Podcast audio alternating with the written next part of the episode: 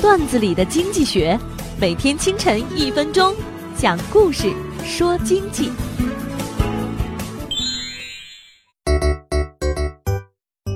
小好觉得胸闷，在家躺了一天，感觉舒服多了。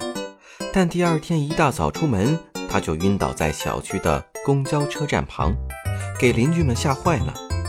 送到医院，又是抽血，又是拍胸片，折腾了一上午。结果显示一切正常。小好的妈妈为此还请了道士来做法，可是，一星期过去了，没发现什么异常。再次出门时，小好又晕倒了。邻居介绍一个八十岁的老中医来看病，中医给小好把脉，询问病征，最后给开出一剂药方，换大号内衣。生意就是一片森林。生态系统需要所有的参与者一起维系平衡，可是谁真正知道生态的平衡呢？当事人。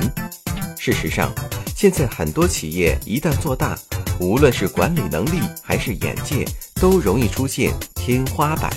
那些所谓的咨询公司只会提供一些心灵鸡汤，写一份报告，然后拿钱走人。